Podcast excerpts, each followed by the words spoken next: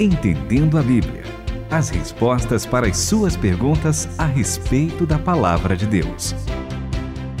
E estamos aqui juntos em mais um programa hoje. Eu nem vou precisar fazer uma introdução assim para que o ouvinte se sinta nessa conversa, porque eu já trouxe uma pergunta, André Castilho. Não, é, é, verdade. Você começou, Renata Brujato, fazendo o programa, eu sei, porque hoje a pergunta é sua. Exatamente. Então, Só que eu fiz direitinho falou... como Ah, não, mas é, peraí, ela mandou por e-mail, será? Mandei eu, tudo eu, certo. Eu, eu, não recebi. Eu recebi, é que eu recebo os e-mails. Ah. Aí, aí, eu recebi, ela fez eu e-mail e mandou ela mesmo. no roteiro, porque eu sabia que se eu trouxesse essa pergunta assim aleatória, vocês iam falar, não, vai lá mandar e-mail. Exatamente. Então, eu já me adiantei. Tudo bem, Itamir Neves? Tudo bem, Renata Borjato, é um prazer estar aqui com os nossos ouvintes e com vocês dois também, porque esse programa Entendendo a Bíblia é um programa sensacional porque nos faz estudar a Bíblia, né? As perguntas vêm das mais diferentes uh, situações, mais diferentes colocações, e aí a gente tem que procurar na Bíblia para orientarmos os nossos ouvintes. Então, para nós é um privilégio poder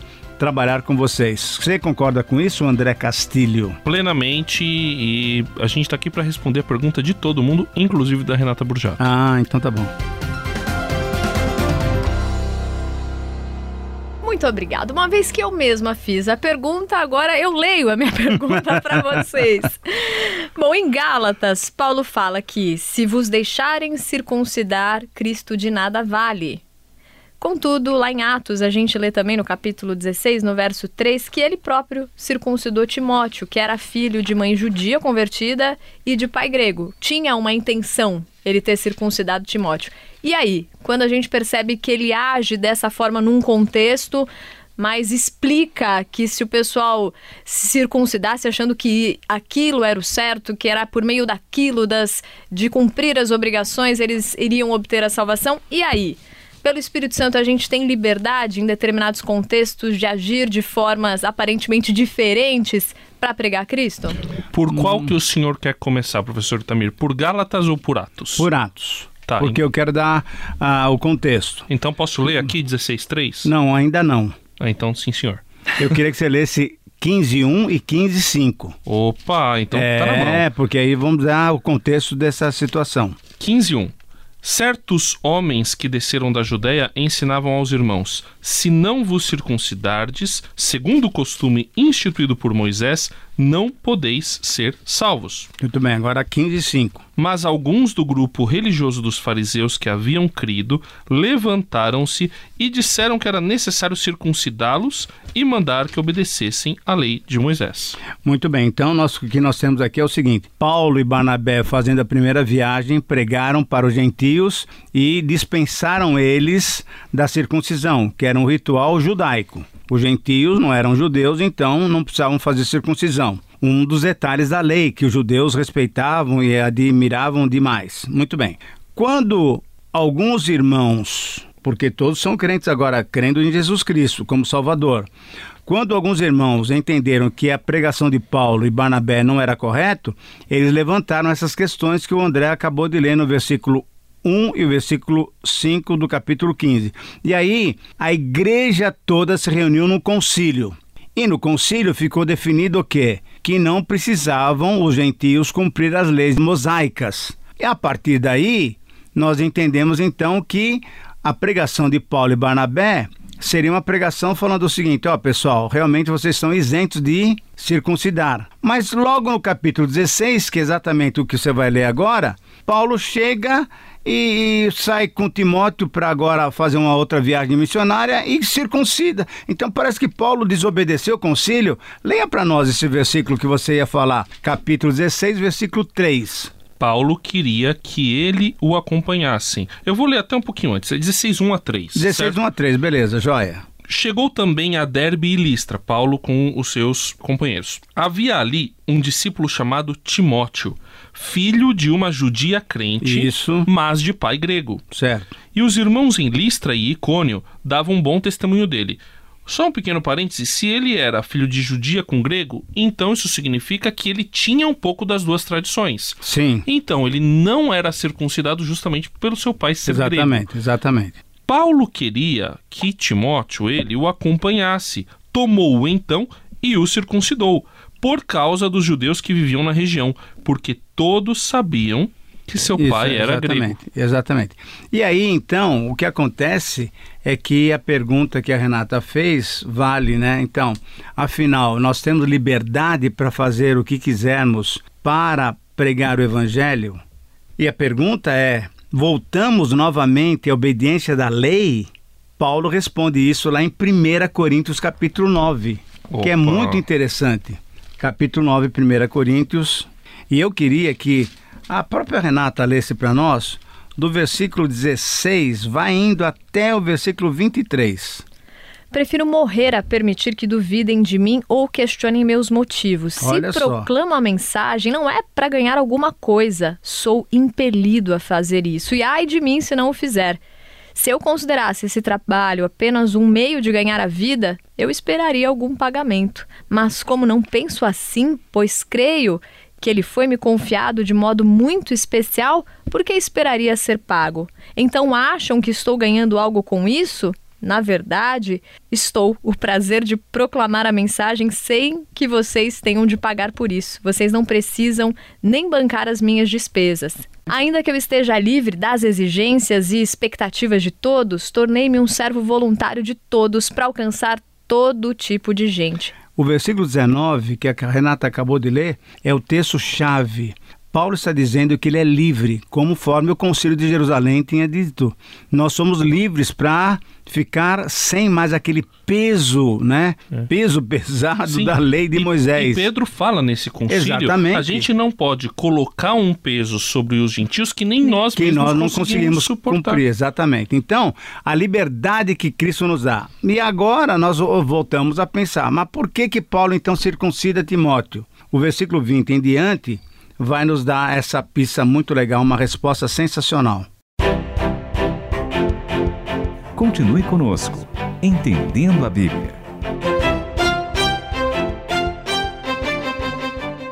Tornei-me um servo voluntário de todos para alcançar todo tipo de gente: religiosos, não religiosos, moralistas, libertinos, fracassados, desmoralizados, não importa. Não adoto o estilo de vida deles, mantenho meu comportamento baseado em Cristo, mas entrei no mundo deles e compartilhei da realidade deles. Tornei-me servo em minha tentativa de levar alguns dos que eu encontrei pelo caminho para uma vida salva por Deus. Fiz tudo por causa da mensagem. Eu não queria apenas falar dela, eu queria estar nela. Interessante a interpretação que ele faz, Sim. né? Eu não fui libertino, mas eu Estive com o libertino, caminhei por entre eles. E, e até, né, acho que um exemplo seria assim: ando no meio de pessoas que usam camiseta branca e calça jeans. Para alcançá-las, não vou andar de terno e gravata com elas. Não há problema eu andar de camiseta branca e calça jeans. Certo, professor Itamir? Certo, inclusive, André, você me fez lembrar. Eu tive uma experiência muito interessante nesse sentido. Há muito tempo atrás, logo quando eu estava começando o ministério, eu estava trabalhando numa congregação eh, de pessoas que vinham da- das Minas Gerais e pessoas que tinham um certo tipo de cristianismo, né?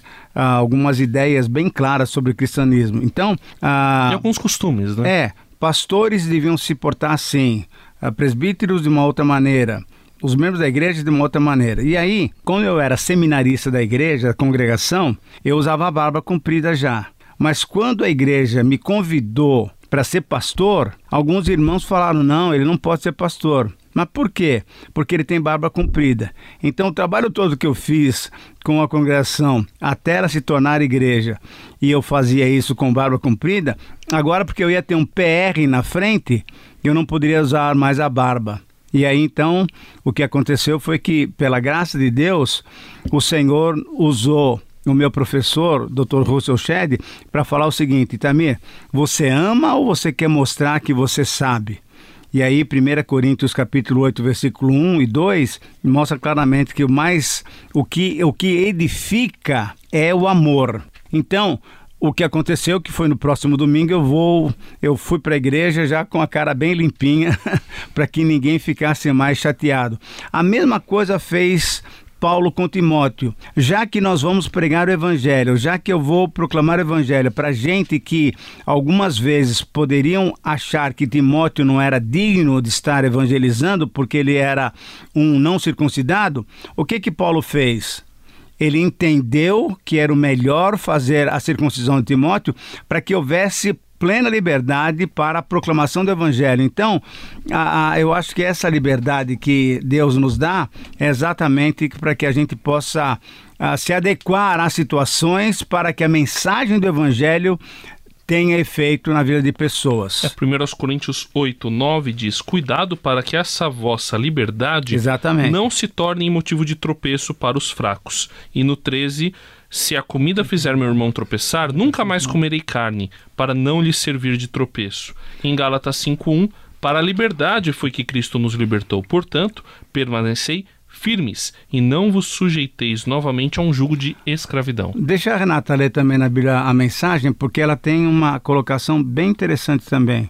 Cristo nos libertou para viver uma vida livre. Permaneçam nessa liberdade. Nunca mais sujeitem-se a nenhum tipo de escravidão. Quero enfatizar o seguinte: no momento que vocês se submetem a um tipo de regras, o dom da liberdade de Cristo que ele conquistou com tanto sofrimento acaba desperdiçado. Exatamente. Então, eu acho que para nós, para nós entendermos o que é a vida cristã, a vida cristã é uma vida livre. Jesus disse o seguinte: Conhecereis a verdade, a verdade é Ele mesmo, e a verdade vos libertará. No texto que vocês acabaram de ler, Gálatas 5:1, para liberdade foi que Cristo nos libertou.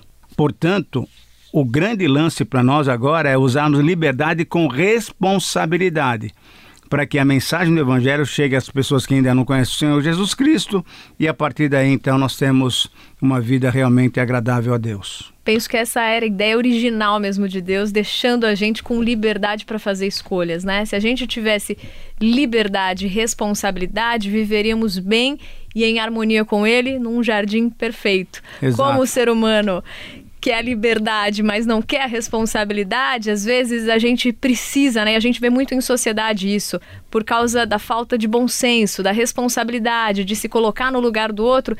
Tantas vezes são impostas leis e regras para o bom convívio de uma sociedade, porque falta, né, agir com responsabilidade mesmo, né? E você que ainda tem dúvidas, e com certeza tem, mande-as para nós, entendendo a Bíblia, arroba transmundial.com.br e no WhatsApp 11 974 181 456. Entendendo a Bíblia, com Itamir Neves, André Castilho e Renata Burjato. Uma realização transmundial.